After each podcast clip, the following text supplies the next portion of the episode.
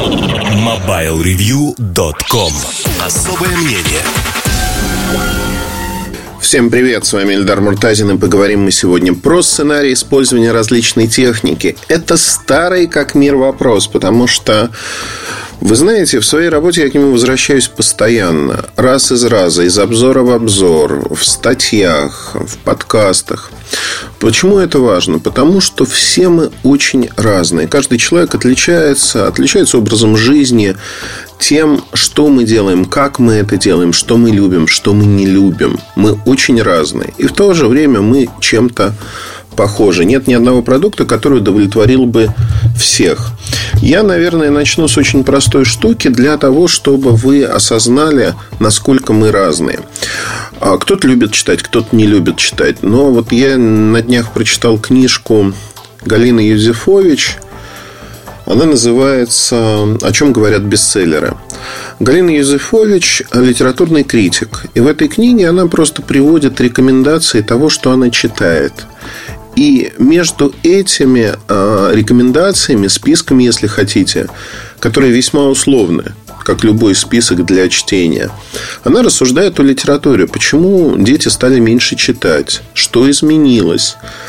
И здесь я натолкнулся на такую мысль, пока читал эту книгу. Она небольшая, 250 страниц. Примерно за 2-3 часа вы можете ее осилить. Легко написано. Все очень э, приятным слогом изложено. Так вот, там было про те самые сценарии. Сценарии, которые в нашей жизни изменились. Для наших детей изменились во многом. Вспомните свое детство, если вы э, человек, который родился в Советском Союзе. На тот момент из развлечений, помимо книг, у нас был телевизор, двор. То есть, вот мой день, как он проходил? Он проходил очень просто. С утра я ехал на тренировку. Рано утром в 6 утра я вставал. В 6.30 я выезжал из дома. Это был легкий завтрак. В 7 у меня начиналась тренировка. С 7 до 9 я тренировался. Дальше я возвращался домой, делал какие-то уроки, которые не успел сделать вечером. И к 12.35, э, по-моему, или к часу я ехал в школу и занимался там до 6 до 7 вечера.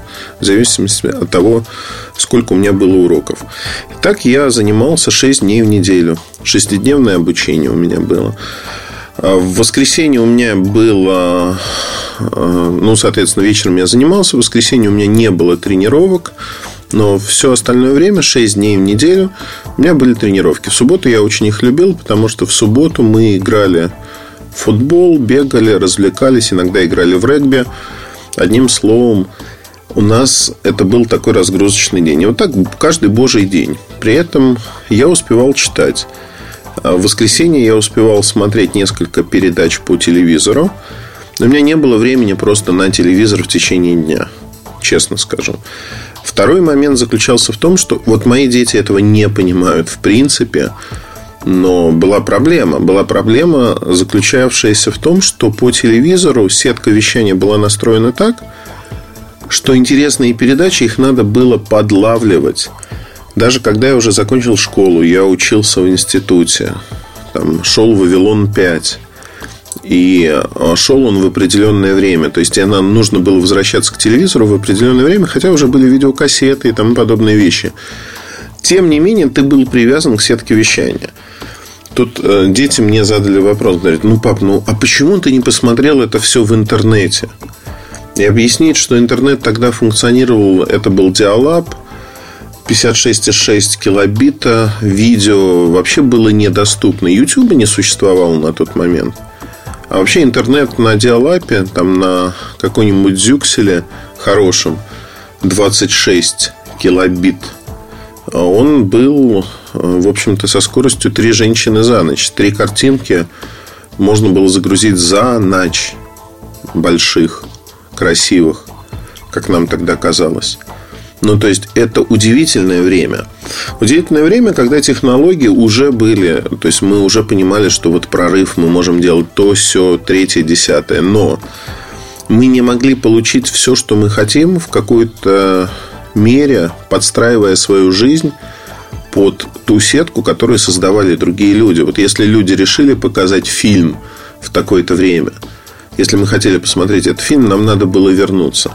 При этом я хочу сказать, что у меня было в какой-то мере привилегированное положение, исходя из того, что э, у меня был видак, видеомагнитофон, я мог брать кассеты, я мог их смотреть. И чем я, наверное, лет с 12-13 и занимался, поглощая разные фильмы. В большей части хорошие. Если говорить вообще про Советский Союз, это удивительное время, потому что, ну, точнее, неудивительное. Наверное, я вот сейчас приукрашиваю действительность, но видеомагнитофоны не были распространены. Понятно, что видеомагнитофоны покупали люди с определенным достатком, с определенными жизненными ценностями, как бы это смешно не звучало. Просто чтобы купить видеомагнитофон, вам нужны были деньги. Деньги заработать в Союзе вы могли, если а, у вас было некое положение в обществе. Назовем это так. А, сейчас вот на меня может кто-то обидится, но это просто дорого было. Просто было дорого, так же, как, наверное, сегодня не все готовы покупать там Теслу, например. Это не говорит о человеке сегодня так много, как наличие видеомагнитофона в Советском Союзе. Видеомагнитофон был более доступен. Но люди, покупавшие видеомагнитофоны, потом начинали покупать кассеты или записывать, перезаписывать кассеты. Были э, с видеомагнитофона на видеомагнитофон. Кассеты стоили дорого. Поэтому, покупая кассету, все-таки выбирали что-то, что будет интересно, чем интересно будет меняться меняться с другими людьми. И качество фильмов, которые мы видели, оно было крайне высоким. То есть это Оскар, это лучшие э, картины, мелодрамы, комедии.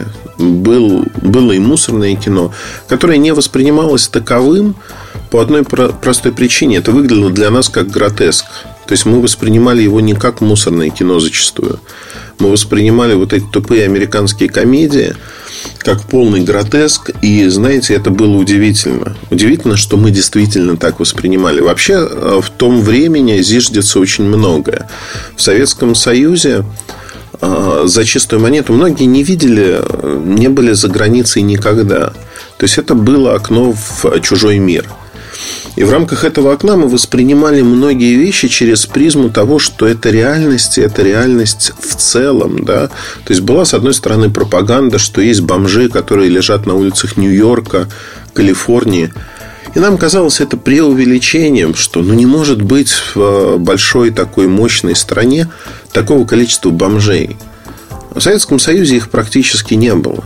То есть, э, когда ты встречал бомжа, это было удивление – Опять-таки, даже сегодня в России э, такого количества бомжей нет. Тогда же там это было просто, ну, вот казалось, это пропаганда. Сегодня мы знаем, что нет, это правда, да, правда, много людей выпадает из общественной жизни. Но к чему я это говорю? Да к тому, что мы идеализировали то, что мы видим. И, конечно, там рестораны, которые создавались в 90-е годы в России, они были все, ну не все, но многие, очень высокого уровня, если мы говорим про Москву.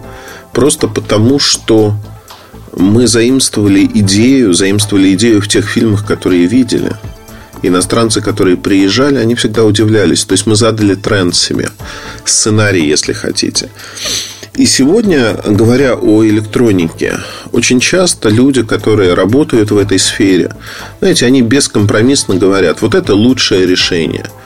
Вот этот iPhone подойдет всем. Вот этот, там, я не знаю, Samsung подойдет всем. Так не бывает. Не бывает просто в силу того, что у всех людей совершенно различные представления о прекрасном о жизни. А, мне очень радостно то, что сегодня очень много людей фотографируют. Многие люди считают, что фотографии отражают их стиль жизни и тому подобные вещи. И это нормально.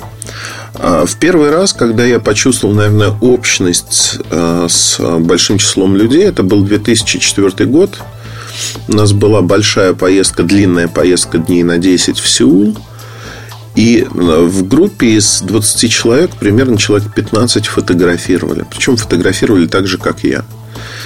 И я впервые столкнулся, ну, то есть, знаете, как бывают поездки, где там один-два человека фотографируют. А тут э, настолько подобрались люди, близкие по духу, мы обсуждали одинаковые вещи, мы смотрели на через одинаковый угол зрения на эти вещи.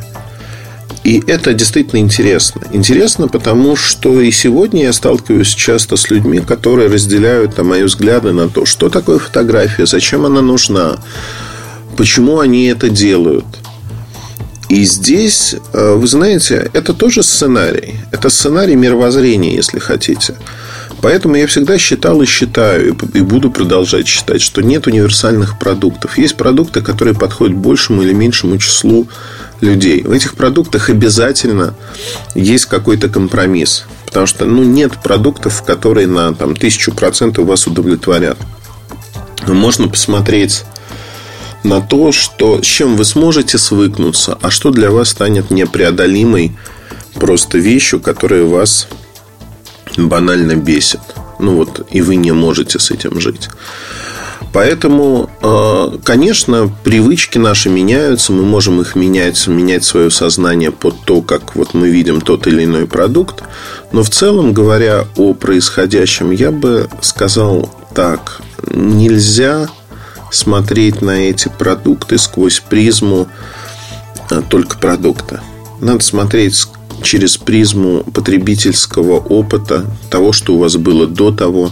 Пересаживаясь с бюджетного аппарата на любой флагман, конечно, вы получите незабываемые впечатления, потому что это переход от бюджетного телефона к дорогой модели. Другое дело, что вот если посмотреть на Android, э, смартфоны и бюджетные аппараты, как они развивались, то мы увидим, что сегодня очень много моделей стоимостью около 10 тысяч рублей, которые предлагают весьма и весьма хороший опыт. если у вас была когда-то бюджетная модель, вы плевались, то попробовав сегодня, вы увидите, что это небо и земля. Понятно, что в сравнении с флагманами, в сравнении с текущими флагманами, эти бюджетные модели во многом проигрывают. Они проигрывают в качестве камеры, они проигрывают, знаете, уже звучит во множественном числе Раньше камера была одна. А сегодня есть фронтальная камера и зачастую не одна, а сдвоенная. Есть сдвоенная, а то и стройная основная камера. И не всем это нужно. Но большая часть людей сегодня научилась фотографировать, научилась показывать мир в социальных сетях, еще где-то для себя. И если вы посмотрите, человечество никогда столько не фотографировало. Но вот никогда мы не документировали окружающую нашу жизнь фото, видео настолько плотно, никогда не выкладывали это онлайн в таких количествах. Это действительно удивительное время, если не будет какого-то катаклизма, когда всем отключат электричество и носители информации сдохнут, то э, у нас получится удивительная история. Удивительная история, когда можно будет проследить, как жил тот или иной человек, чем он увлекался, что он смотрел. Возможно, подсознательно многие хотят оставить свой след в истории, и поэтому делают столько фотографий. Там я стараюсь фотографировать интересные, необычные для себя места, э, виды. Но это не только документирование окружающей действительности, это, наверное, показывает то, как я живу, что я делаю. Ну, вот как-то так. Пытаюсь показать ту красоту, которая нас окружает. И в этом аспекте э, устройства, они должны помогать. Они должны помогать, и действительно они помогают нам, они облегчают нашу жизнь. Я каждый раз удивляюсь тому, насколько легко стало совершать те или иные действия. Я не помню, когда я был в банке, чтобы оплатить квартиру. Я не помню, когда... То есть, при желании я все могу делать со своего... Вообще все со своего телефона. И периодически так происходит. Я в поездке, там, за какие-то работы мне причисля... Э, причитаются гонорары. Люди переводят их просто на карточку, на банковский счет. Это удивительный мир. Удивительный мир, в котором мы живем с вами. И в рамках этого мира можно получать совершенно новое качество той самой жизни. Получать это качество и видеть, как мы меняемся. Меняемся вместе с нашими устройствами. Я могу э, так, наверное, сказать. Я не считаю нужным менять устройство очень быстро. Можно назвать меня ретроградом, можно сказать, что это прозвучит как-то неправильно. Но те же э, смартфоны в силу определенных причин, да, я меняю ежегодно. Меняю ежегодно в первую очередь из-за того, что меняется камера. Камеры прогрессируют. Мне хочется получать наилучшее качество. То есть можно, да, зафиксироваться, кажется, да, вот 5-6 лет назад уже казалось, что камеры стали классными. Но каждый год производители нас немножко удивляют. Ночная съемка, съемка быстро движущихся объектов, другие режимы. То есть расширяются возможности, количество годных фотографий, которые получаются, оно действительно растет. И для меня это важно, потому что я люблю фотографировать. Но если говорить, например, про компьютер, компьютер моему основному MacBook Pro 4 года.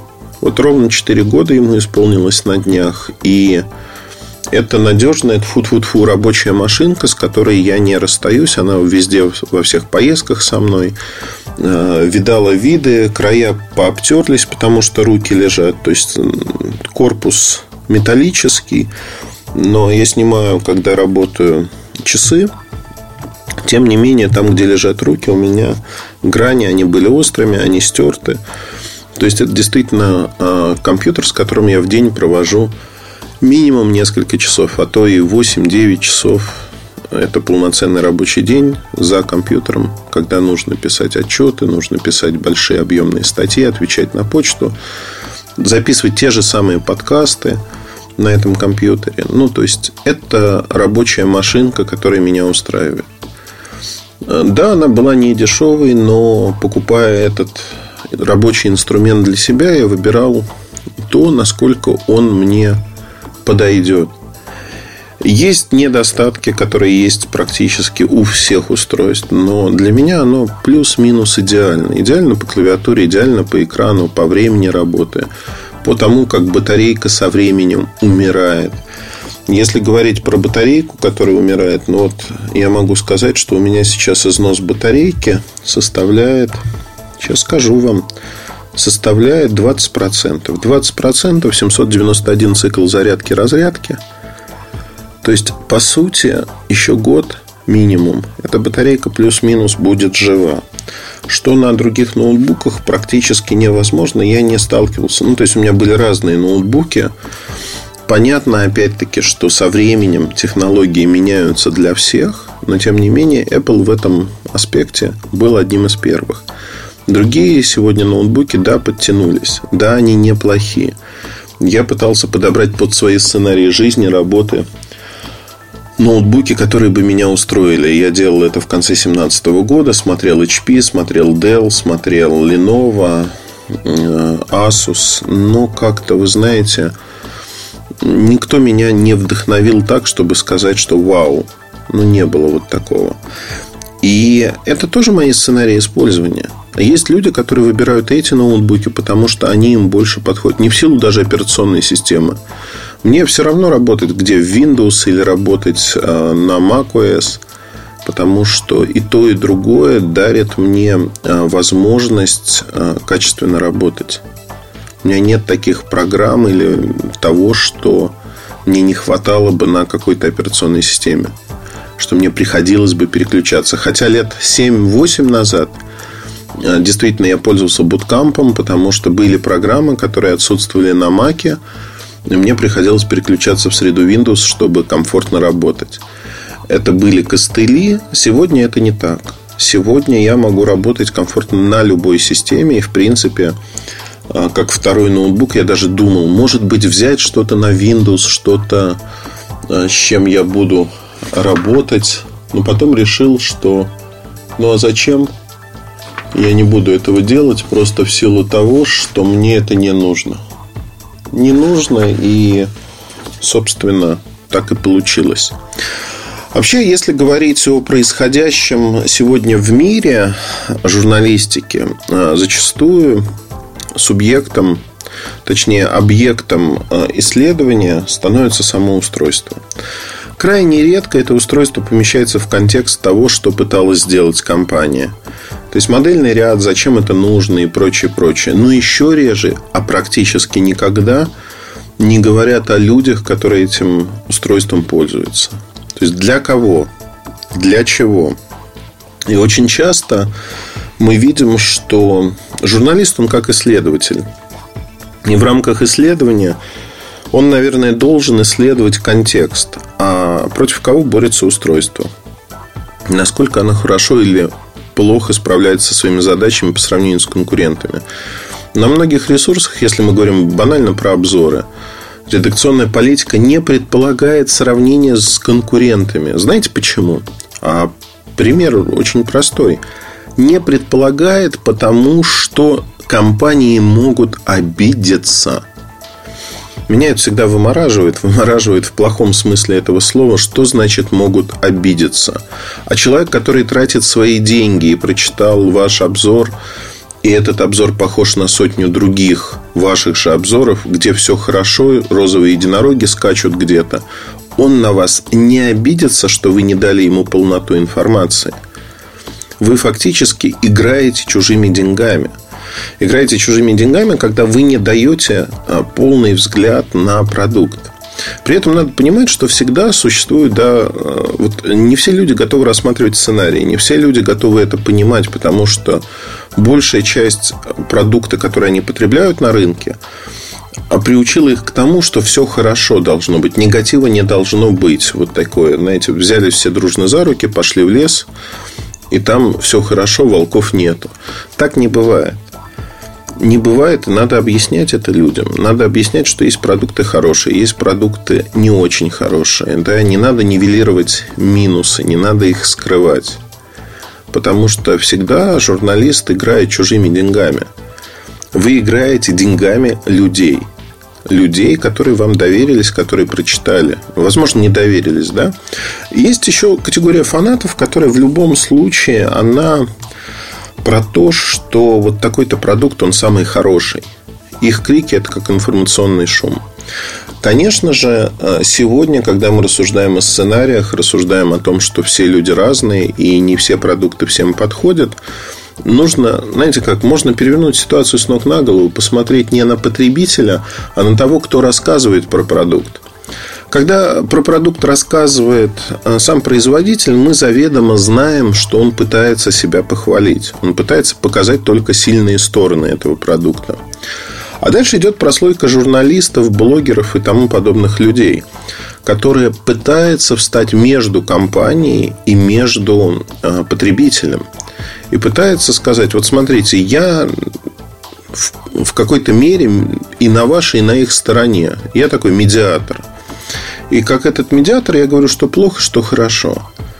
В последние несколько лет возникла целая плеяда рекламных мальчиков, которые э, фактически выступают на стороне компаний.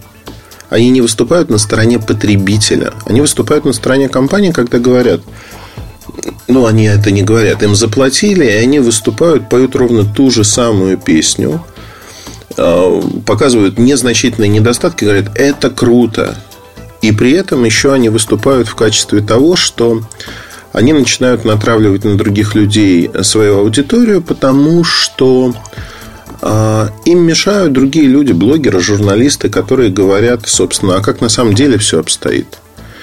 И придумывают историю очень просто. Ну, понятно, он обижен на эту компанию, поэтому он так говорит. На самом деле продукт супер классный. На самом деле это продукт, который нужно покупать.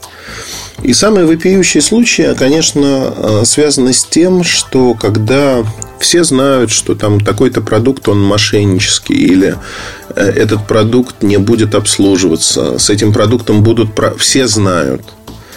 В тусовочке знают об этом все. Но человек, который взял деньги, он, наоборот, неистово хвалит этот продукт и говорит о том, что его надо покупать.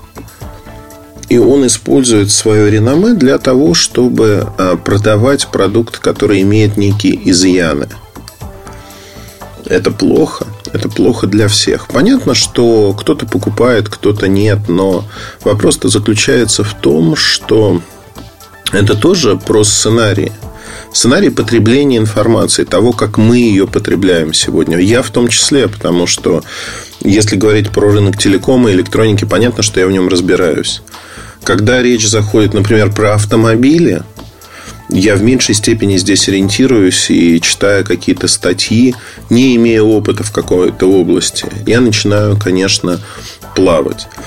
И читая восторженные статьи про Теслу, например, когда Тесла появилась, конечно, мне казалось, что да, там 95% журналистов просто в захлеб хвалили Тесла, это вот так.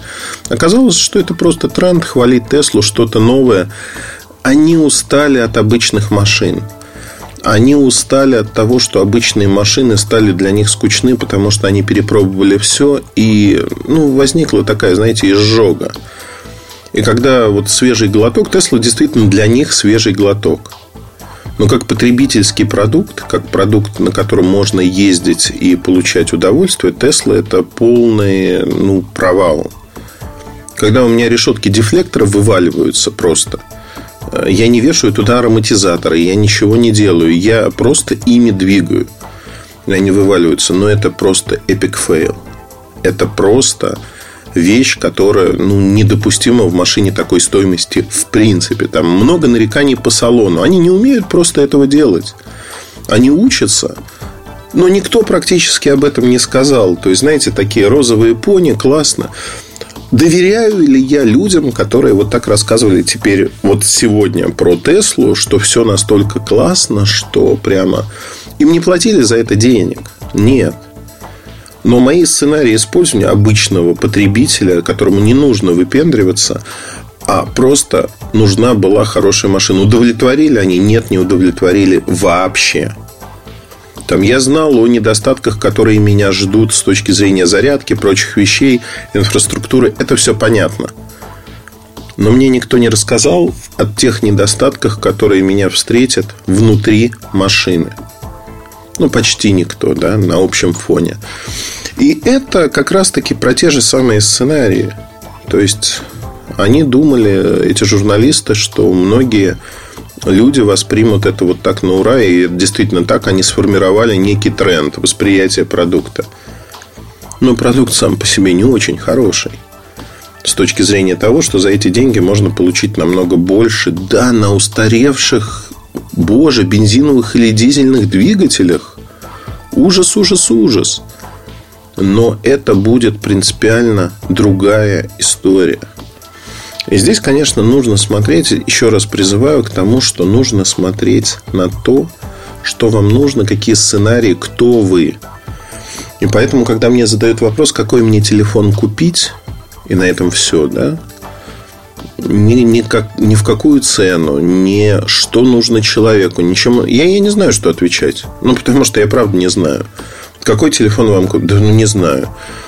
На какой женщине мне жениться? Да откуда ж я знаю? Каких детей мне родить? Ну, тут, знаете, какие получатся. Но а, выбор там спутника жизни, выбор машины, выбор телефона. Это все зависит от вас, от ваших сценариев, к чему вы привыкли. Может, вы скромный человек, может, вы не скромный человек. Я не знаю. Поэтому надо смотреть на то, чтобы вы а, получали то, что вы хотите. Получали то, что вы хотите, как вы хотите, а, и только вы можете сделать полноценный выбор. Никто за вас этот выбор, к сожалению, сегодня не сделает. Понятно, что иногда лениво выбирать, иногда хочется перенести ответственность на какого-то дядю Васю, который эксперт, который популярный человек, например, и говорит, вот надо брать вот это. И дальше вступить в армию дяди Васи для того, чтобы рекламировать или продвигать свою точку зрения. Ну, тоже имеет место быть. Но это, на мой взгляд, не совсем то, что нам всем нужно. На этом, пожалуй, все. Удачи, хорошего настроения. Послушайте другие части подкаста. Привет, пока. MobileReview.com Обзоры на вид. Привет, с вами Ильдар Муртазин и поговорим мы сегодня про BlackBerry K2. K1 был смартфоном э, достаточно интересным и необычным на рынке. Я не устаю повторять, что у меня вот у меня есть такой смартфон, я отдал его своему сыну, он его обожает. Просто в силу того, что это экзотика, он очень необычный, выглядит дорого, богато, есть клавиатура. Со всеми своими функциями справляется отлично. При этом э, понятно, что многие люди просто не видят его. Я на руках у людей K1 не вижу. Я встречал K1 несколько раз в Америке, в Нью-Йорке. Вот знаете, как на улице выхватывал взглядом. Но сказать, что он очень распространен, нельзя. Сегодня марка BlackBerry принадлежит TCL Mobile, который же принадлежит и Alcatel. И э, воспринимается, конечно, все это несколько под призмой того, что ребята, BlackBerry мертв. На самом деле не очень мертв. Те же самые люди разрабатывают, по сути, те же самые устройства. Вопрос да, в том, как они позиционируются, насколько они популярны. В России BlackBerry K1, если говорить про официальные продажи, полторы тысячи штук примерно продано. Что вообще капля в море, но цена достаточно высокая. Появился он сильно позже того, как серый рынок насытился. То есть, совокупно, если мы говорим о том, сколько всего таких аппаратов в России, это порядка 5 6 тысяч аппаратов, что достаточно много, на мой взгляд, для марки, которая никогда официально в России, собственно, и не присутствовала. Нишевой продукт, экзотика. Экзотика неплохая альтернатива там, всяким Galaxy, альтернатива айфонам, альтернатива для тех, кто хочет действительно получить что-то необычное. Я, наверное, свои впечатления, я крутил аппарат буквально несколько часов, Свои впечатления я могу изложить в виде отрывочных, если хотите. Это не полноценный обзор, конечно же. Это мои впечатления об аппарате, помноженные на мой опыт. Ну, может быть, что-то интересное получится. Первое, что хочу отметить, немножко изменилась а, эстетика аппарата. То есть он выпускается в сером и в черном цвете. Больше похож на предыдущие BlackBerry. K1 все-таки был как-то таким немножко а, шажком в сторону дорого-богато для аудитории, которая покупает iPhone, Galaxy. K2 а, в стилистике обычных BlackBerry. А это не значит, что он дешевый, отнюдь. Это тот же самый алюминий, это прорезиненная задняя крышечка, ну, поверхность, то есть она такая приятная, ромбовидные штучки. Одним словом, это привычный BlackBerry. Многие это будут воспринимать как некий, ну, некое достоинство. Второй момент, про который хотел сказать, это то, что поменяли клавиатуру. Клавиатуру сделали побольше. Это снова 4 ряда. Она поддерживает сенсорный ввод. То есть, можно не нажимать на механические клавиши, можно скользить. В русской версии аппарата, официальной версии, есть локализация. А локализация сделана Э, прямо в массе кнопок. Это не лазерная гравировка, а прямо в массе таким серым цветом, серым шрифтом. Э, есть буковки, соответственно, с подсветкой. Все очень неплохо. Что сделали? Вообще клавиатура это очень-очень большое достоинство для этого аппарата. Э, механическая, физическая клавиатура, она отсутствует сегодня на большинстве смартфонов. И то, что здесь она есть, это, наверное, плюс. Я сразу хочу сказать, что на любую клавишу можно назначить вызов какой-то функции, вызов приложения любого. И это делает эту клавиатуру, конечно, удивительной. Для того, чтобы быстро... Опять-таки, это не нужно всем, это зависит от сценариев. Но для того, чтобы быстро работать на этом аппарате, вот буквально вы его разблокировали и начали работать с ним. А, вот клавиатура, она просто чудесна. Чудесна во всех смыслах. А, появилась еще одна кнопка а, Speed Dial справа. Эта кнопка позволяет, собственно, задействовать эти ярлыки не только с экрана ожидания, но в любом приложении. Раньше для того, чтобы использовать Speed Dial, вам нужно было выходить в режим ожидания – ну, то есть, например, в Варде работаете, вы читаете что-то. А, там спиддайл не работает, потому что, ну, понятно, да, вы в другом приложении. Сейчас это побороли. Это действительно большой шажок вперед. Вообще, по клавиатуре, если вы любите клавиатуры, то тут все хорошо. Но и второй момент, в принципе, для тех, кто любит сенсорный ввод, здесь есть свайпы. Здесь есть предиктивные подсказки, аналог Т9, очень неплохие. Ну, одним словом, действительно, клавиатура заслуживает внимания, она стала удобней. Но вообще как-то баланс аппарата стал лучше, на мой взгляд. Экран, конечно же, сенсорный, потому что очень часто смотрят на K1 тот же и говорят, о, телефон без сенсорного экрана, как так? Нет, конечно же, экран сенсорный, внутри Android с э, настройками от э, компании BlackBerry. Это Detect, так называемый. То есть это безопасность. Э, проверяется всегда на целостность системы, на целостность аппаратных, программных компонентов. И здесь важно понимать, что действительно вы платите не только за экзотику, вы платите за то, что это одно из самых безопасных устройств в мире с точки зрения того, как его можно взломать, что можно с ним делать и прочее, прочее. Он достаточно толстоват, на мой взгляд, получился. По разъемам тут все привычно. Это USB Type-C на нижнем торце, есть 3,5 мм. Кнопки вообще все перенесли на правую сторону, что ну, как бы нормально. Есть комбинированный э, значит, комбинированный слот. Но он комбинирован как? На сегодняшний день большинство аппаратов будет выпускаться в конфигурации одна сим-карта, то есть э, один радиомодуль в любом случае, одна сим-карта и карта памяти. Для некоторых рынков, например, для индийского, будут доступны модели Dual SIM. Но там будет как раз-таки комбинированный слот. Также было, кстати говоря, с K1.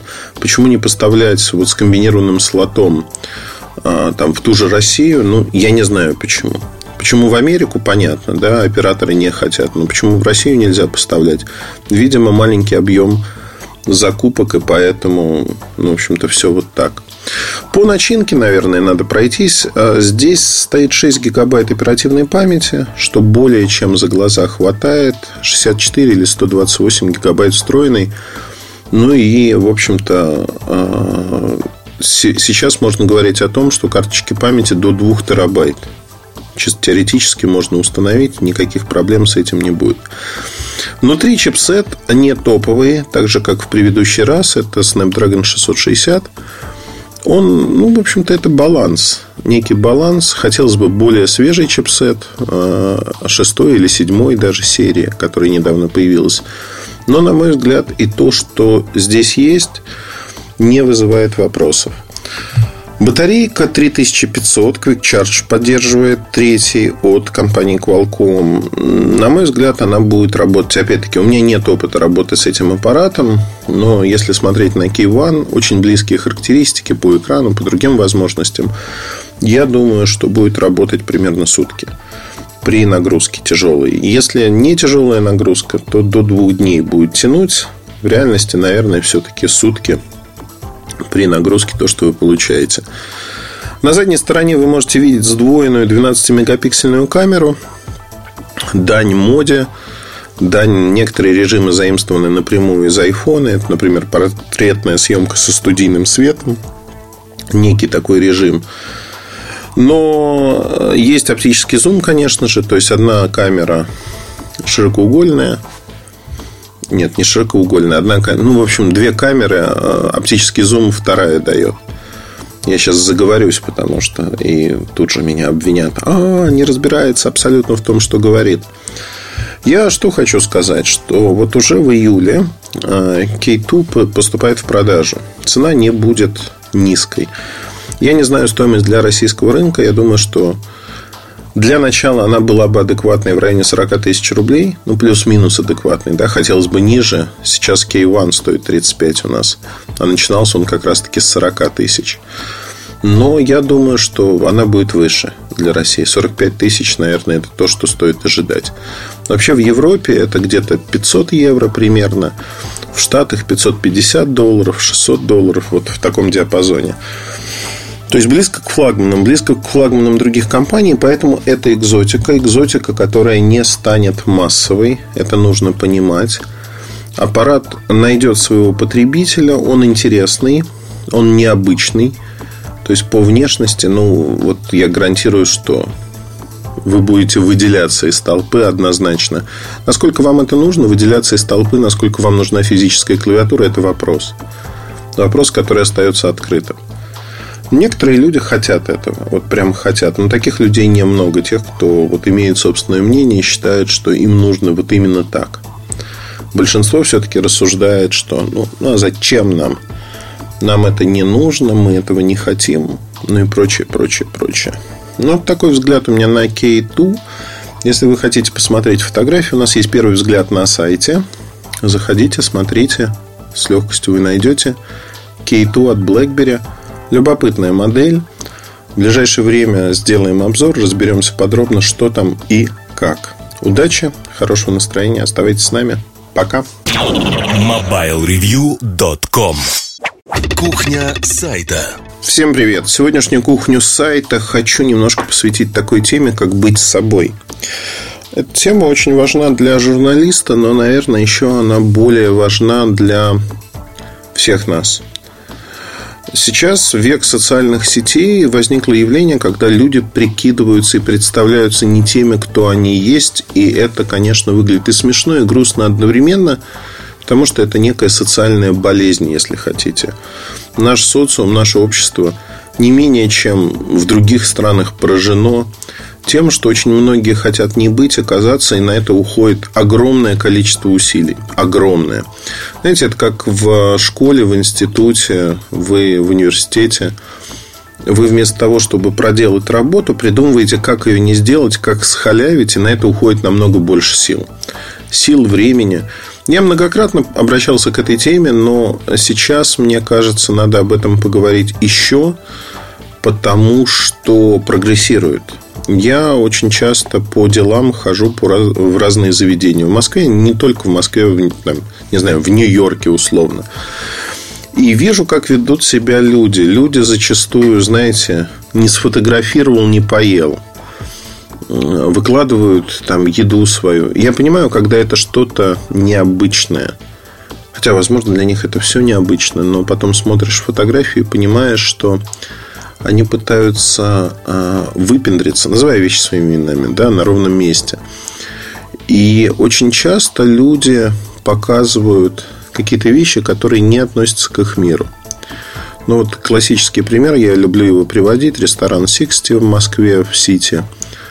А, приходят две девочки с пакетами из недорогого магазина, садятся за столик, смотрят меню, фотографируют себя. В итоге ничего не заказывают, уходят – Тут же по тегу можно найти их фотографии. После шопинга зашли перекусить, как обычно, в Сиксте. Но это не их стиль жизни, это не степ. Они действительно пытаются показать, что это некая вот часть их жизни. Другой момент. А, там, молодые люди. Давайте каждой сестре по серьгам.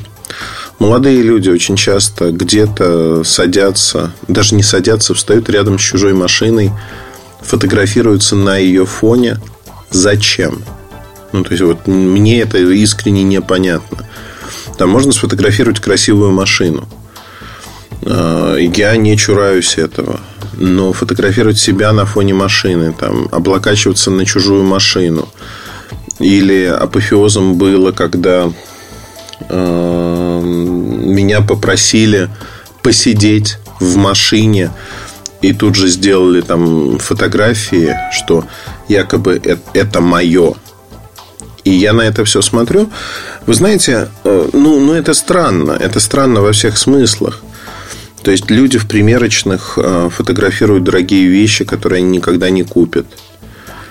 И создают некий образ жизни – мне приятельница рассказывала о том, что ее подруга она живет в хрущевках недалеко от того же Сити. очень часто приходит в Сити фотографироваться, как будто она живет там. То есть она создает легенду такую. И ищет обеспеченного исключительно молодого человека, который ее мечты... Возможно, она найдет, да, мечты может воплотить в жизнь. Вопрос-то в другом. Вопрос заключается в том, что на сегодняшний день вот эта мнимая жизнь, она у многих людей отнимает силы, время, усилия, которые можно потратить на что-то действительно знаковое. Если вы считаете, что в журналистике среди блогеров люди живут как-то иначе, нет, абсолютно так же. Ну, то есть люди живут примерно так же, и кто-то здраво реагирует на жизнь, кто-то реагирует неправильно, пытается вот это все демонстрировать непонятным образом. И, на мой взгляд, здесь мы сталкиваемся с тем, что зачем?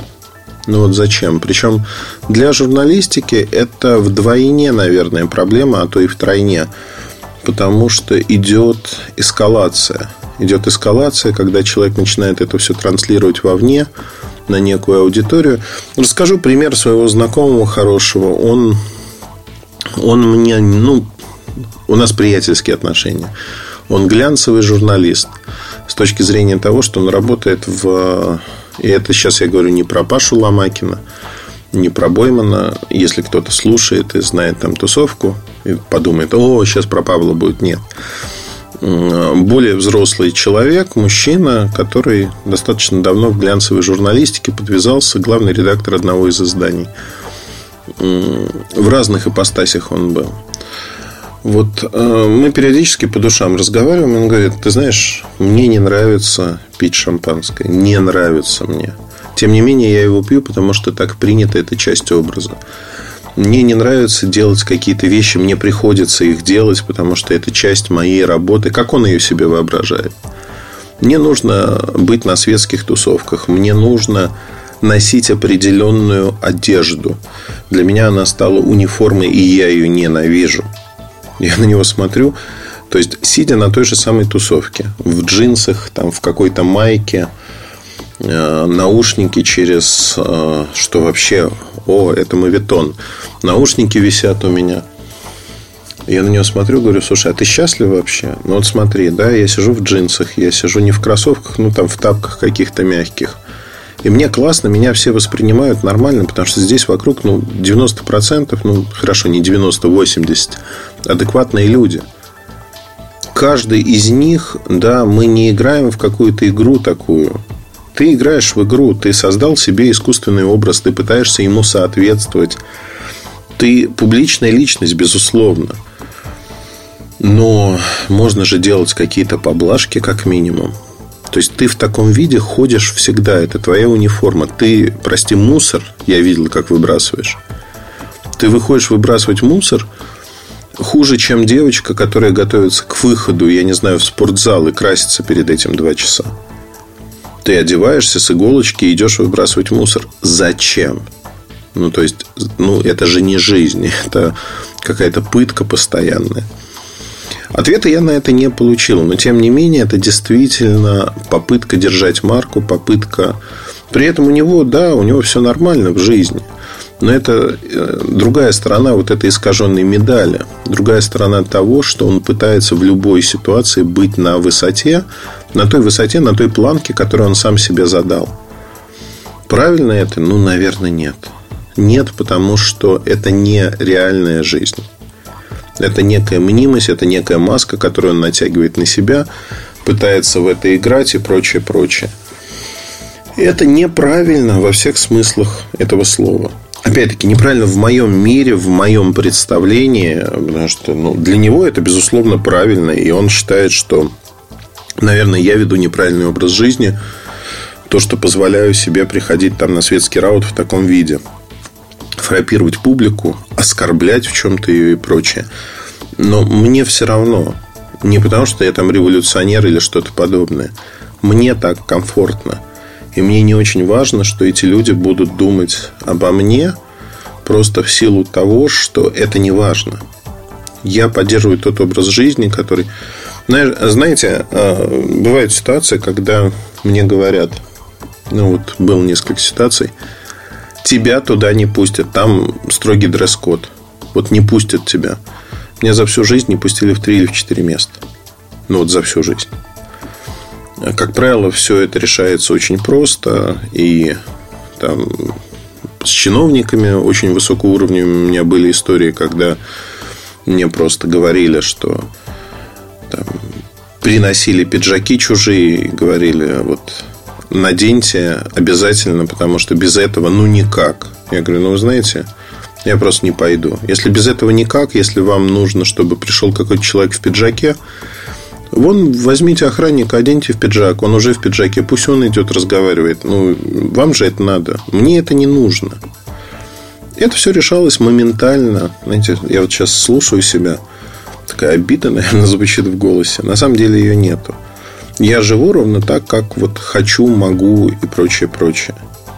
То есть это действительно так. И когда мы разговариваем э, с друзьями, я просто периодически говорю, что там в том же Инстаграме я пытаюсь не сеять социальную ненависть и рознь и не выкладываю там большую часть того, что вокруг меня происходит. То есть это всегда эмоция, это всегда момент какой-то, и в меньшей степени ну, элемент выпендрежа, конечно, присутствует, но в меньшей степени. В меньшей степени просто потому, что я не считаю нужным и возможным там какими-то вещами прям гордиться. Зачем? Это все ерунда, это все на основе. В конечном итоге все мы дышим одним воздухом, все мы ходим по земле, и плюс-минус мы все одинаковые. И заканчивается это все для всех, поверьте мне, абсолютно одинаково. Финал всегда один и тот же. Исходя из этого, наверное, надо вкладывать и инвестировать свое время в какие-то другие вещи, не в создание мнимых вещей, в образование, в то, чтобы быть интересным человеком, в том, чтобы интересно жить.